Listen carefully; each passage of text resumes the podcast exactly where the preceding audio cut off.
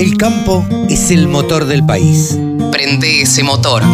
Prendete a la radio del Carne campo. Sustentable, Seminario Nacional del Instituto de Promoción de la Carne Vacuna Argentina. Martes 7 de septiembre, online y gratuito. Sustentabilidad de la ganadería argentina. Huella de agua y huella hídrica. Cuidado ambiental. La sustentabilidad como atributo de la carne. Huella de carbono. Conexión gratuita. Cupos limitados. Informes e inscripción en www.ipcba.com.ar o al WhatsApp 54 911 44 15 8189. Saben ustedes que en la radio del campo tenemos un periodista deportivo exclusivo para nosotros. Se llama Rode McLean, es hijo de un amigo nuestro y acá lo tenemos. Hola Rode, ¿cómo te va? Hola Carlos, ¿qué tal? ¿Cómo estás?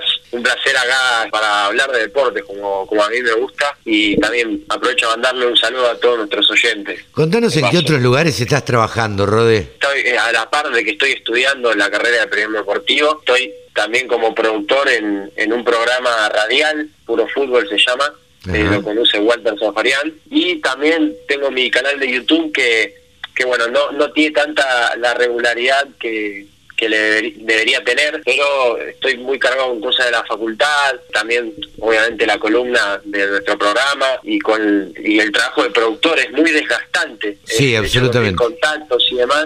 Eh, es mi primera experiencia como productor, así que la estoy disfrutando, pero estoy aprendiendo mucho también. Está bien, está bien, Eh. está bien, está bien.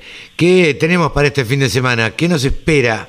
Este fin de semana vamos a tener, obviamente, el fútbol local, vamos a tener la jornada número 9, porque la jornada 8 se jugó eh, en mitad de semana. Hasta eh, el jueves, ¿no? partidos. Eh, exactamente, hasta el jueves se jugaron los últimos partidos de la fecha 8, se jugaron de martes a, a jueves esa fecha. Pero ahora, pasando a la novena fecha, vamos a tener hoy mismo, este sábado, 4 menos cuarto de la tarde, van a abrir gimnasia y huracán. Después, a las 6, Banfield contra Platense. Y 8 y cuarto de la noche vamos a tener a Independiente contra Colón. Eh, dos equipos que están peleando arriba en la tabla.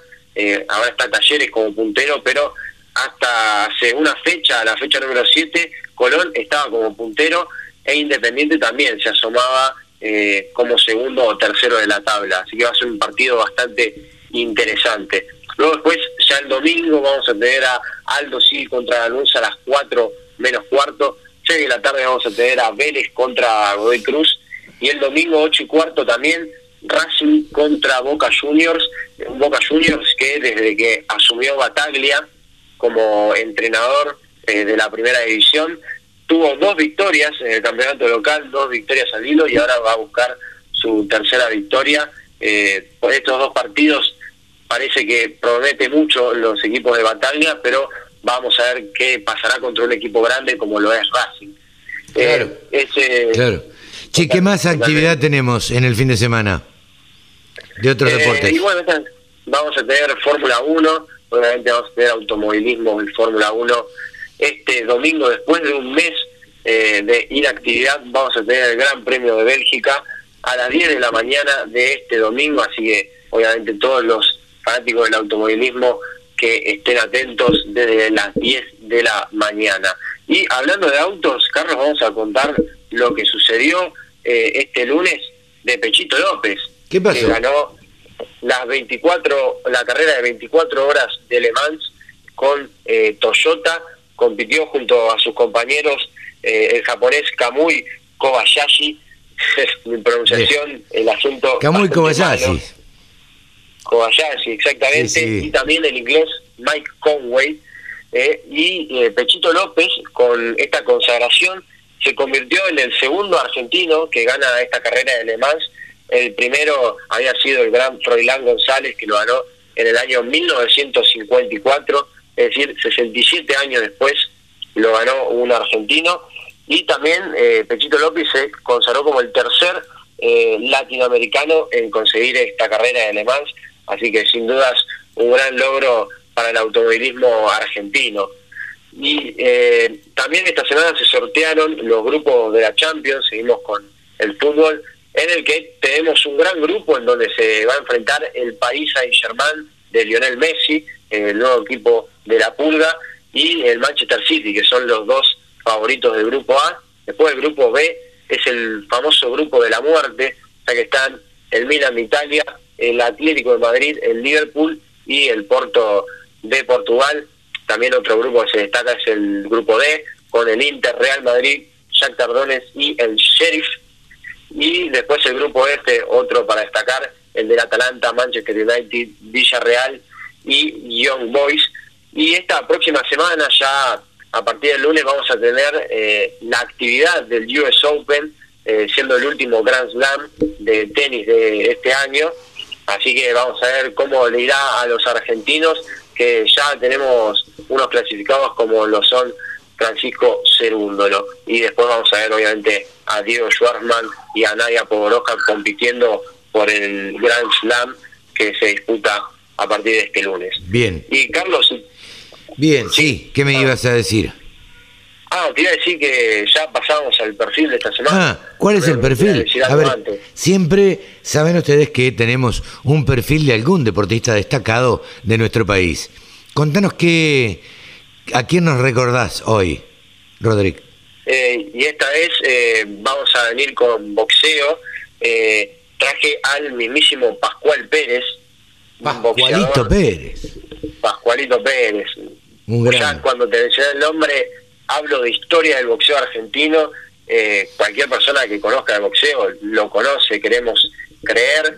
Eh, Pascual Pérez, boxeador de peso mosca, que nació eh, Tupungato, en, en la provincia de Mendoza, el 4 de mayo de 1926, hace bastante tiempo, una carrera, hace bastantes años, digamos.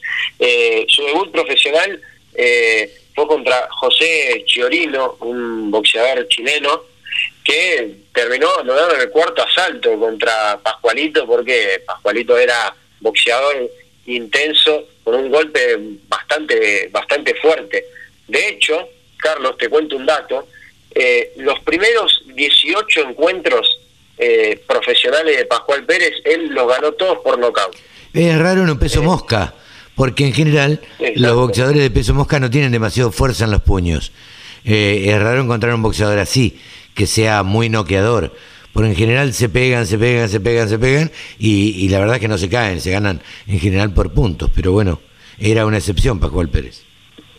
Claro, totalmente, sí, es por eso que está, está tan consagrado y de hecho, respecto a los knockouts, él consiguió 57, 57 knockouts perdón, en toda su carrera y es eh, pertenece a un grupo selecto de boxeadores que superaron lo que son los 50 knockouts. Claro. Entonces, ese- esa estadística habla de lo importante que fue Pascual Pérez para el boxeo argentino y lo bueno que era dentro, dentro del ring. Sin dudas, eh, eso refleja su calidad a la hora de, de boxear.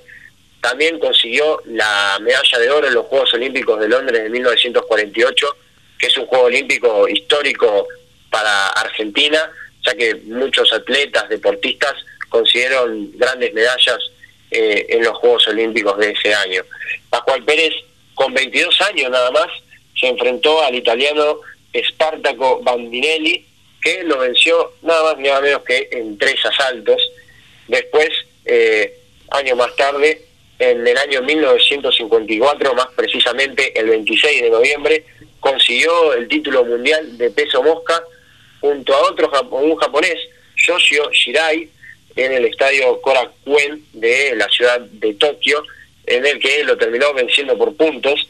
Y después de esa pelea, eh, Pascualito Pérez defendió en un total de nueve veces eh, de manera exitosa el título mundial. Sí, sí, Un- sí, un, un locura. boxeador que duró mucho, perduró mucho en el tiempo. Sí, sí, totalmente. Y cuando, bueno, vos me preguntabas al principio de mis trabajos y demás, yo contaba que estaba estudiando. Yo me tuve clase de boxeo y mi profesor de boxeo era fan de Pascualito Pérez. y cada vez que podía mencionarlo, lo mencionaba y lo destacaba como uno de los grandes boxeadores argentinos. Te cuento unos pocos números sobre su carrera. Un total de 92 combates como profesional, 84 victorias, 7 derrotas y nada más que un empate y consiguió un total de 18 títulos como profesional. En el año 1995 fue incluido en el Salón Internacional de la Fama del Boxeo para terminar de consagrarse como uno de los mejores boxeadores con respecto al peso mosca. Bien, bien, el recuerdo de Pascualito Pérez, uno de los grandes boxeadores que ha dado la, la Argentina. Así que, bueno, Rodi, muchísimas gracias por este recuerdo y, bueno, nos volveremos a encontrar la semana que viene, si Dios quiere. Así es, un placer estar acá con vos, Carlos, y que me des este espacio, obviamente, para hablar de deportes, que es lo que a mí más me gusta.